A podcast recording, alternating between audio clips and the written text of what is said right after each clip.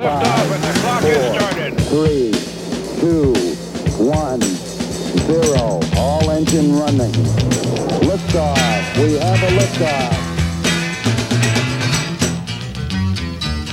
A little less conversation, a little more action, please. Das ist eine gute Sendung, wenn du dich nicht nur nicht hörst, sondern dich sonst auch keiner.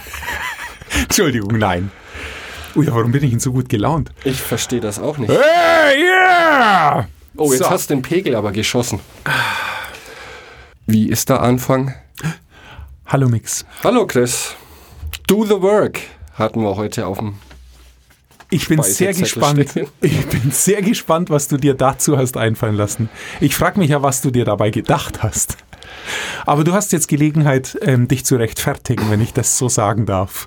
Mm, wie ich jetzt schon raushöre, bist du ein bisschen negativ eingestellt Nein, gar gegenüber nicht. dem Buch. Gar nicht. Es hat einige ganz große Stärken, die möchte ich gern mit dir rausarbeiten noch. Dass es sehr kurz ist. Zum Beispiel. Das ist tatsächlich ein Buch, wo ich mich vielleicht den Fehler gemacht habe. Ich habe ein Buch am Cover beurteilt und am Titel. Weil Do the Work fand ich passt jetzt erstmal ganz gut zu unserer Show. Und das Cover ist auch schön. Meins ist jetzt schon kaputt. Aber das ist ein ungefähr zwei Zentimeter langer Bleistift. Und ich denke, der soll symbolisieren, dass da viel geschrieben wurde. Ich wollte aber mit einem coolen Zitat beginnen, das nichts mit Do the Work zu tun hat. Du hast mich jetzt schon wieder aus der Bahn gekegelt.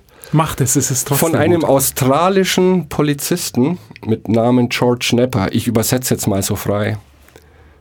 Wenn dir Alligatoren schon in den, in den Hintern beißen, ist es schwierig, sich daran zu erinnern, dass du eigentlich den Sumpf hättest trockenlegen sollen. Jetzt überlegt er. Damit will ich nur ausdrücken, dass es sehr schwierig ist, in Produktivität zu investieren. Das merke ich jede Woche aufs Neue. Dass manchmal Dinge passieren, wo man komplett vergisst, was man eigentlich tun wollte. Und die Lektüre von Do the Work war auch sowas. Ähm, Das war eines der wenigen Bücher, wo ich nicht sicher war, was ich hier lese, warum ich es lese. Also mir war klar, warum, als ich es ausgesucht habe. Aber beim Lesen war mir das nicht mehr klar. Und dann war das das erste Buch, wo ich tatsächlich im Internet recherchiert habe, was andere Menschen dazu sagen. Und das war faszinierend. Selten habe ich Besprechungen gelesen, die so widersprüchlich sind wie dieses ganze Buch. Also von ein Punkt, kompletter Schrott, bis zu fünf Punkten, das ist das Beste, was ich je gelesen habe. Und ich bin mir bis jetzt nicht sicher. Also ich Du es jetzt- klingst eher nach einem Einpunktkandidaten. tendenziell ja, nur ich bin ganz ehrlich, ich weiß nicht, was ich davon halten soll. Gut, weil ich bin, glaube ich, eher ein Vier- oder Fünf-Punkte-Kandidat. Ja? Das kann ja hochinteressant werden. Bin ich auch mal sicher. Also die Prämisse des Autors war ja, dieses Buch soll den Leser von Anfang bis zum Ende eines langfristigen Projekts leiten. Egal, ob das jetzt ein Roman ist, eine Softwareentwicklung, ein Kurs, ein Drehbuch und so weiter. Also Stephen Pressfield selbst ist auch Autor, müsste man vielleicht dazu sagen. Sein Ansatzpunkt, es geht um Widerstand. Widerstand, der jeden ereilt, der irgendwie kreativ sein möchte. Und er möchte uns helfen, mit diesem Buch diese Widerstände, auf die wir stoßen, zu überwinden. Soweit bin ich auch noch bei ihm. Das klingt wunderbar, denn jeder von uns, glaube ich, rennt mal gegen eine Mauer, egal was er tut. Soweit die Ansatzpunkte, denn das Ganze kommt mir sehr, sehr negativ vor. Und ich möchte eigentlich, wenn ich produktiver werden möchte, etwas Positives lesen. Und das ist mir fast ein bisschen zu negativ. Und es gibt übrigens nicht mal ein Inhaltsverzeichnis, wo ich mich hätte davon schwindeln können, das einfach zu rezitieren. Aber ich versuche hier mal meine Inhaltsangabe zu diesem Buch abzugeben. Er beginnt mit einem Kapitel in Anführungszeichen, da es ja kein Inhaltsverzeichnis geht, das heißt Feinde und Verbündete. Und die Feinde eines jeden kreativ Tätigen ist der Widerstand, das rationale Denken und Freunde und Familie. ähm, lassen wir mal so stehen. Naja, er, er begründet das auch schon ganz gut. Also Widerstand, und das fand ich schon ganz gut, er definiert Widerstand als jede Art, also Widerstand kommt bei jeder Art von Akt, den wir tun, handeln, der keine sofortige Belohnung liefert, weil es sich um ein langfristiges Projekt handelt. Und ich denke, das ist generell bei vielen Menschen so. Ähm, jeder bevor, bevorzugt die schnelle Befriedigung von irgendwelchen Bedürfnissen und verliert dann sehr schnell aus dem Kopf, dass er im Prinzip für die nächsten zehn Jahre etwas arbeitet. Das kann ich schon nachvollziehen. Rationales Denken ist ein großer Hindernispunkt, ähm, kann ich auch nachvollziehen, weil egal wie enthusiastisch wir vielleicht sind zu Beginn eines Projekts, irgendwann beginnen wir zu denken. Äh, bin ich überhaupt der Richtige dafür? Mache ich das gut genug? Braucht die Welt sowas überhaupt? Also ich tappe sehr schnell in diese Falle. Und Freunde und Familie schreibt er, ich sage das jetzt einfach mal, Freunde und Familie versuchen einen zurückzuhalten. Denn Freunde und Familie wollen nur das Beste für dich. Und wenn du jetzt einen wahnsinnigen Plan hast, etwas ganz Bizarres zu tun und voller Enthusiasmus bist, dann versuchen Freunde und Familie dich davon abzuhalten, dich zu blamieren. Ähm, ist uns das eigentlich auch passiert mit diesem Podcast? Wieso hält uns niemand ab, verdammt? Wir haben keine Freunde und keine Familie. Aber er sagt auch, es gibt Hoffnung da draußen. Nämlich wir haben Verbündete. Und das ist unsere Dummheit. Und ich glaube, da sind wir sicher vor irgendwelchen Hindernissen. Dummheit ist ganz wichtig, wenn man kreativ tätig sein will. Denn wenn wir wüssten, was auf uns zukommt, jedes Mal, wenn wir etwas beginnen, würden wir es nie beginnen. Und das finde ich eine grandiose Aussage. Er bringt da Beispiele von berühmten Persönlichkeiten, die Wright-Brüder, die zum ersten Mal über den Atlantik geflogen sind. Wenn die gewusst hätten, was tatsächlich auf sie zukommt, hätten sie sich wahrscheinlich im Bett umgedreht und hätten weitergeschlafen. Ein weiterer Verbündeter ist die Sturheit, die wir haben sollten. Denn er schreibt, das Schlimmste, was man tun kann, ist aufzuhören, wenn man einmal begonnen hat. Das wage ich jetzt zu bezweifeln, weil manchmal, glaube ich, ist es auch wichtig zu erkennen, wann das Pferd tot ist und wann wir absteigen sollten. Aber gut, wahrscheinlich braucht er diesen Motivationsschub, denn das ganze Buch ist ja plakativ. Also auf manchen Seiten stehen nur zwei oder drei Wörter, glaube ich, aber in 40 Punkt. Was wir noch brauchen, ist blindes Vertrauen. In was weiß ich nicht? In das Universum, wie immer man das nennen mag. Wir brauchen Leidenschaft und lustigerweise auch Freunde und Familie. Vielleicht haben wir doch die richtigen Partner.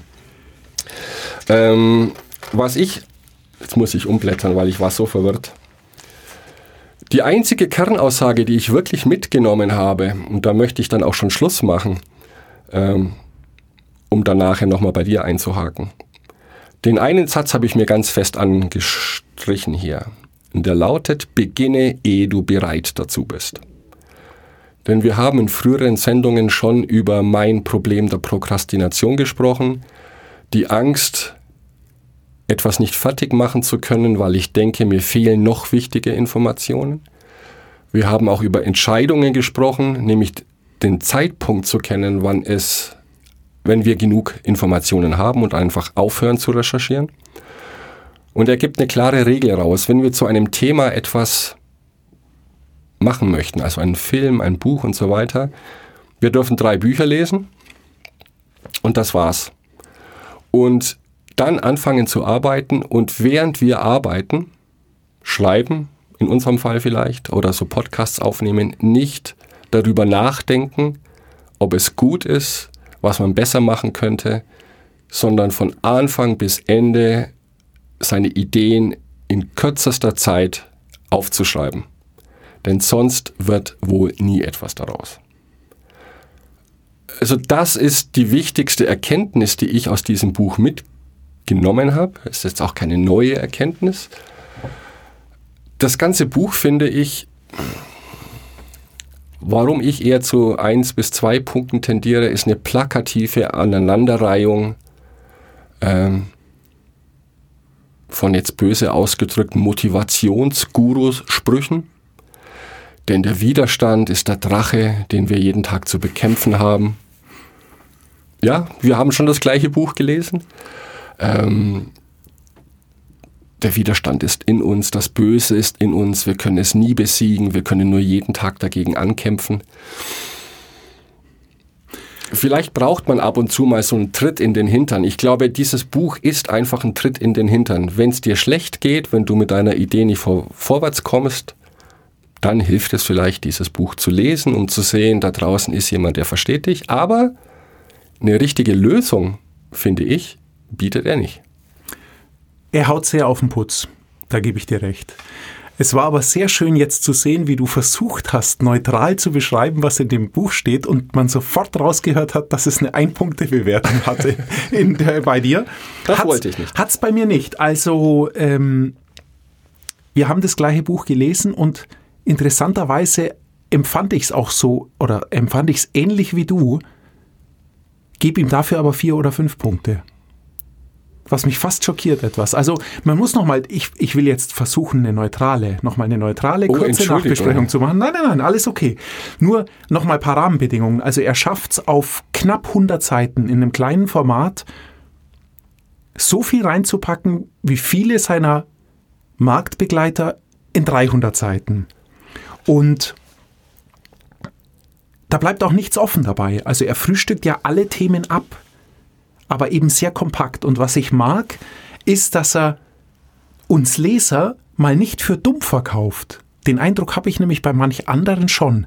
Also er schreibt einen Satz mit einer Aussage und schreibt dann nicht nochmal dreimal den gleichen oder ähnlichen Satz mit der gleichen Aussage, nur um diesen ersten Satz zu. Also in vielen Büchern ist es so, als müssten die eigentlich jede zweite Zeile schreiben, also wie gesagt, und um dann einfach nochmal das gleiche zu schreiben, wie schon mal dort stand. Und das macht er gar nicht. Nein, Das macht er gar nicht. nichts. Also er traut dem Leser schon so viel zu, dass er einmal was sagt und dann ist der Fall erledigt. Dadurch ist es unglaublich geballt an Informationen und lässt einem natürlich wirklich keine Zeit, mal Luft zu holen.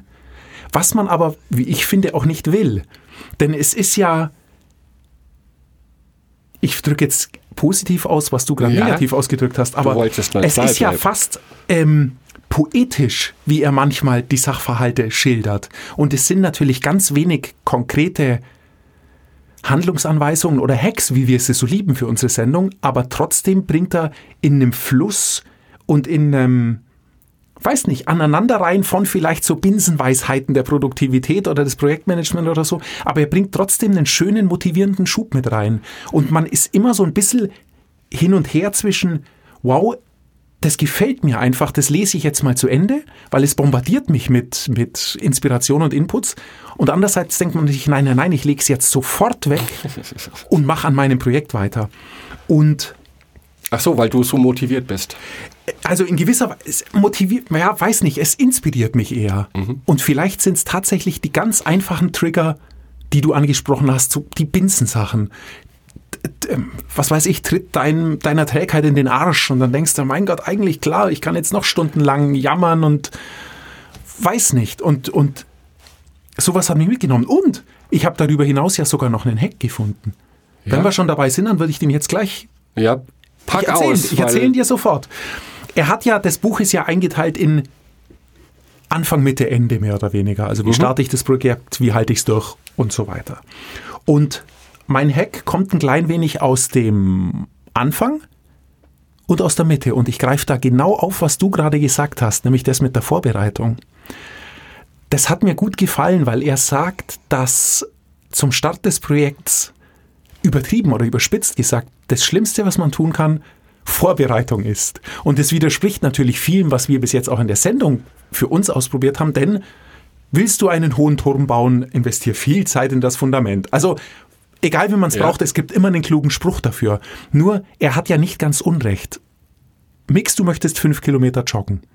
Jetzt kannst du als allererstes Wochen damit verbringen, von Schuhladen zu Schuhladen zu tingeln und Schuhe anzuprobieren und dich zu informieren. Dann kannst du einen Ernährungsberater anrufen oder eine Ernährungsberaterin und dich erstmal körperlich auf den Sport fit machen lassen mit deiner Ernährung. Und dann kannst du noch ein Buch übers Joggen lesen. Oder du nimmst die Schuhe, Turnschuhe, die du hast und läufst einfach los. Und ich glaube, das meint er. Natürlich. Und da geht auch ein klein wenig, geht ein klein wenig mein, mein Hack hin, ähm, nämlich in den Mittelteil. Denn selbst da warnt er einen davor, sich zu viel ähm, während des Projektes mit Forschung, mit, mit Research und solchen Dingen zu beschäftigen. Und ich fand das sehr interessant. Ähm, ist, Wir dürfen natürlich auch nicht, Entschuldigung, ja? auch nicht vergessen, dass er Schriftsteller ist. Und sehr viele Romane geschrieben hat. Und ich glaube, in diesem Prozess, wenn du eine Geschichte im Kopf hast, ist Recherchieren nicht so wichtig. Aber wenn du jetzt was fachlich Gutes abliefern willst, kommst du um Recherchieren nicht drum herum. Da stimme ich dir zu, aber au, und du hast, du hast es vorhin dein Hauptproblem angesprochen, nämlich die Prokrastination.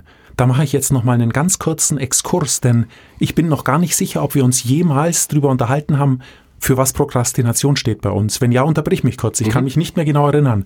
Denn wenn du es, und das habe ich mal gemacht, bei Wiki nachguckst zum Beispiel, dann steht dort nur, das ist vom lateinischen procrastinare oder was auch immer ja. abgeleitet und bedeutet verschieben. Aber das meinen wir ja nicht, wenn wir von Nein. Prokrastination reden. Wir meinen ja, dass man sich beschäftigt, aber immer mit Dingen, die das kleinere Übel darstellen und einen trotzdem das Gefühl von Produktivität geben. Und die Prokrast- Prokrastination, die ich auch selber kennengelernt habe, ist so krass, dass sie sogar unangenehme Dinge ins Positive wenden kann. Nur um was noch Negativeres abzuwenden. Also stell dir vor, ich muss fünf Kunden anrufen, wozu ich überhaupt keinen Bock habe, Ja. um die über einen Projektfortschritt Fortschritt auf Stand zu bringen. Und das schiebe ich vor mir her, weil ich keine Lust habe, weil stattdessen mache ich lieber Mails. Und ich will die nicht anrufen. Irgendwann komme ich von der Mittagspause zurück und es liegt ein Zettel bei mir am Tisch. Ich muss Kunden Nummer 6 anrufen, der war stinksauer, es gibt Riesenärger, alles ging schief von den Dingen, die wir gemacht haben. Was passiert jetzt? Vor ich den anrufe, rufe ich jetzt natürlich alle fünf anderen Kunden an, weil die muss ich sowieso schon lang anrufen. Und damit ist was, was ich nie tun wollte, nur der Prokrastination zuliebe, positiv geworden. Ich rufe jetzt die fünf Kunden an, nur um diesen sechsten Kunden nicht anrufen zu müssen. Und habe noch den großen Vorteil, dass meine Leitung dann belegt ist, falls er nochmal wütend anruft. Und so kann ich das aufschieben. Und ich glaube, das meinen wir ja mit Prokrastination. Ja. Es geht ja nicht darum, Dinge aufzuschieben oder sozusagen sich dem Müßiggang hinzugeben, anstatt zu arbeiten, sondern es geht einfach nur darum, auch wie du vorhin gesagt hast, Dinge, die eine geringere Belohnung für einen bereithalten für den Einsatz, die nach außen zu schieben. Und das ist es ja. Fünf E-Mails beantworten in einer Stunde ist sehr, sehr viel lässiger, als wenn du eben, um bei dem Autor zu bleiben, sagst, ich habe jetzt in einer Stunde 200 Wörter geschrieben, mein Projekt sollte aber 100.000 haben. So what? Was soll ich mit 200 Wörtern? Und da ist die Belohnung und man fühlt sich viel besser, wenn man eine leere Inbox hat in seinem E-Mail, anstatt 200 Wörter zu schreiben. Also ich glaube, das ist so das, was wir beide unter Prokrastination verstehen. Als rumeiern.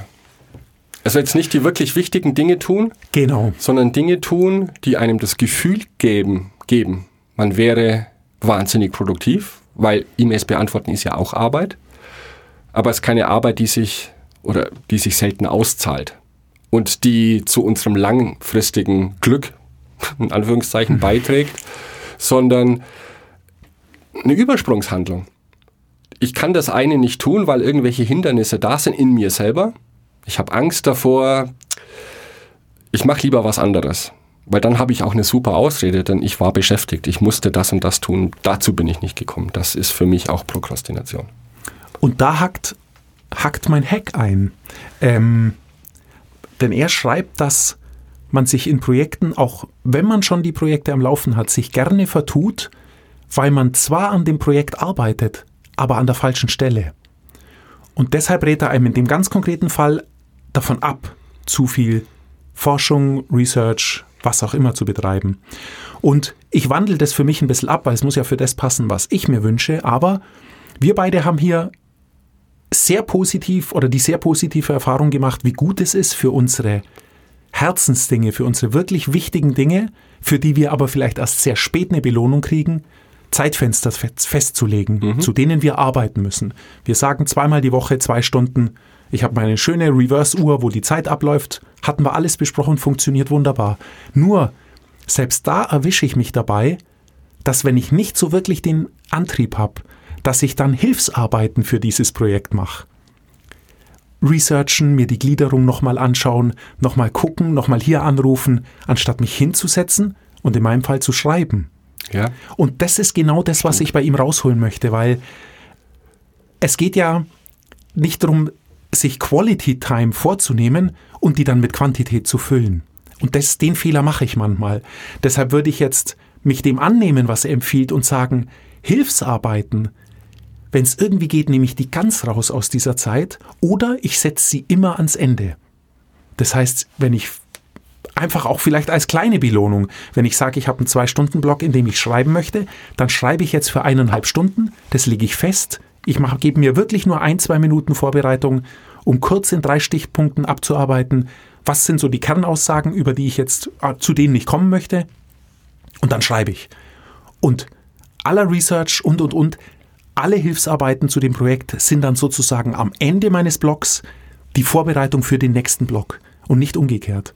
Dass ich nicht, wenn ich den Blog anfange, mich dann vorbereite und recherchiere und schaue, was könnte ich machen und hier und hier, weil dann ist gern mal auch zwei Drittel des Blogs vorbei, bevor ja. ich noch was mache. Und irgendwann, auch das ist mir schon selbst passiert, sind drei Viertel vorbei und ich denke mir, naja, die halbe Stunde, komm, jetzt guckst noch ein bisschen weiter, dann kannst nächstes Mal Bei so mir richtig definitiv. loslegen. Ja. Deshalb mag ich das eigentlich, die Idee. Also in dem Buch ist viel drin, was man sich sparen könnte. Und du hast auch, wo wir hier ins Stüber, Stüberl gelaufen sind, mal gesagt, eigentlich ist es eine PowerPoint-Präsentation und nur nicht mal das, weil keine Bilder drin sind. Ja.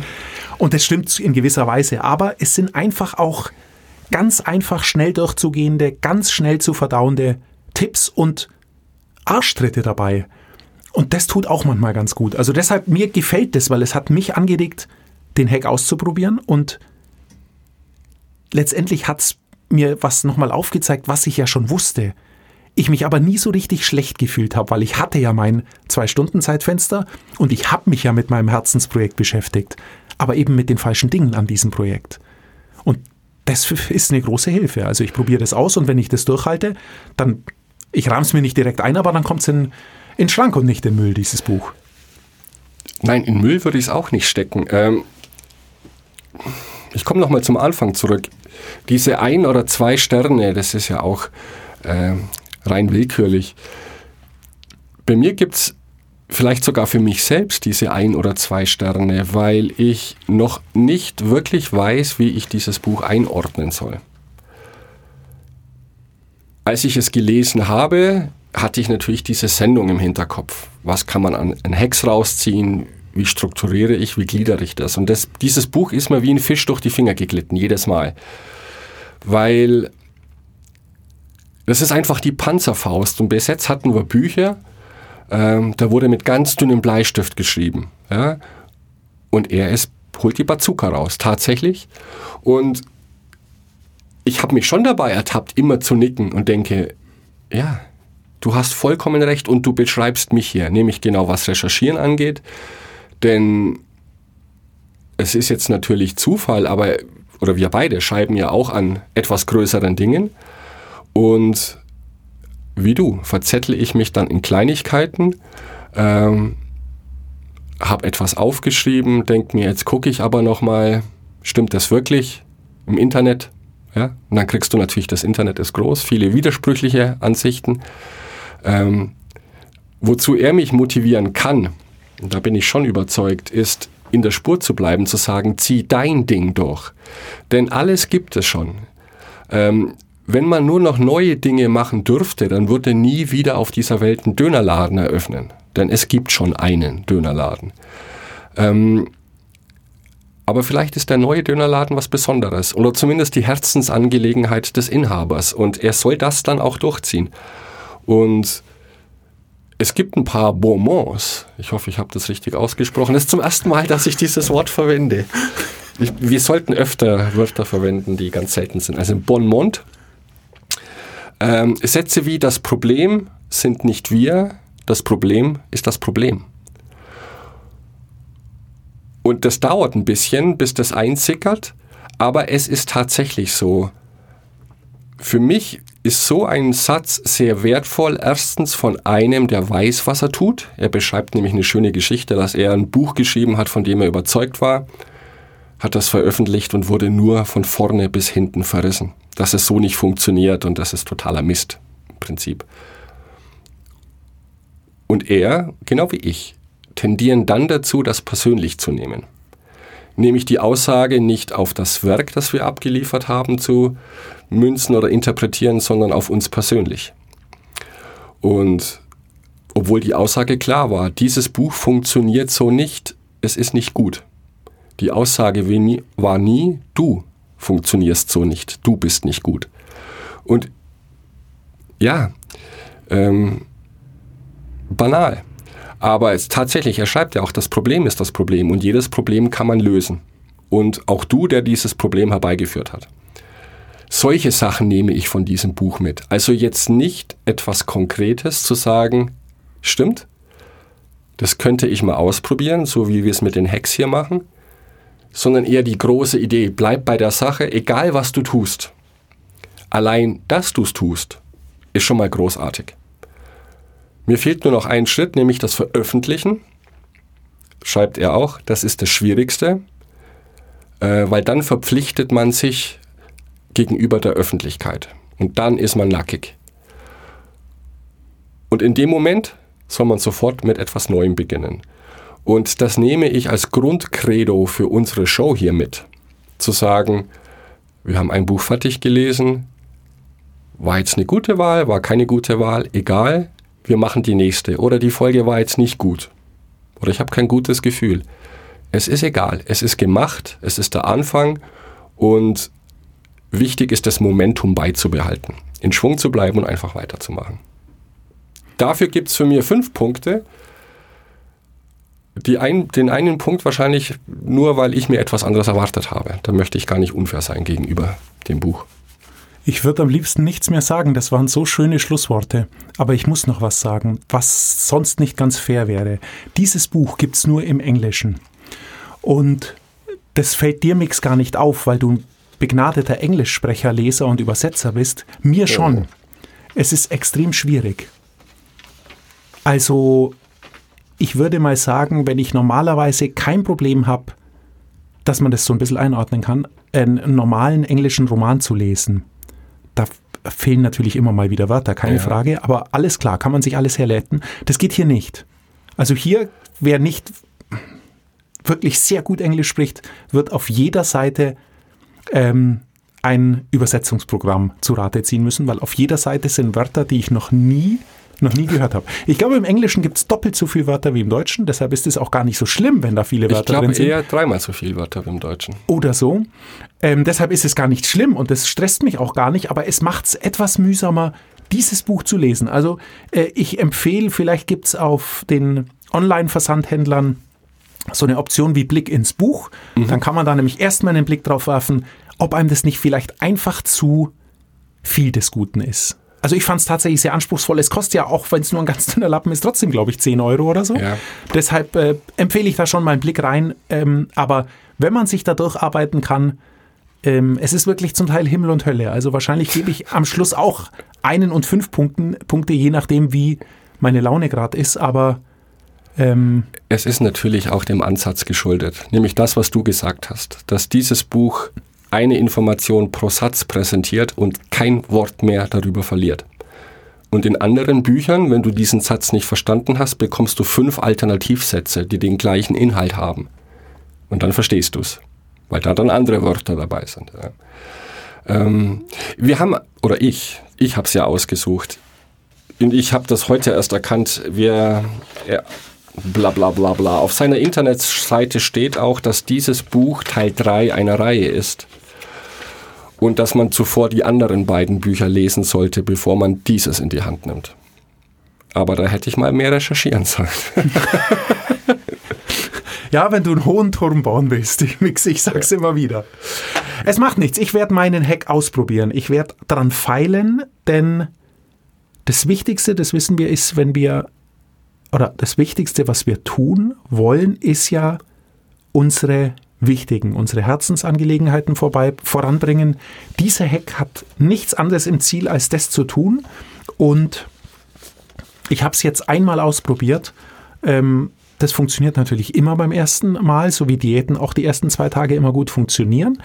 Ich bin gespannt, wie es die Woche über funktioniert, denn ich habe jeden Tag mittlerweile ähm, ein bisschen kürzere Blöcke, aber ich habe jeden Tag Blöcke für mein ähm, Projekt, für mein Wunschprojekt, neben den ganzen dringenden Sachen, die so einprasseln. Und ich werde das jetzt einfach eine Woche lang jeden Tag testen und schauen, ob mir da auch was dazu einfällt. Und das erzähle ich dir dann nächste Woche. Schließe ich mich an, denn das ist jetzt lustig, die Zeit ist um. Und ich hätte nie gedacht, dass wir 30 Minuten diesem Buch widmen können. Nur ich habe hier noch zwei Seiten, die ich mir notiert habe, die ich unbedingt loswerden möchte. Also so schlecht scheint es nicht gewesen zu sein, aber das bringe ich nächste Woche unter. Wunderbar, bis dann. Bis dann, ciao.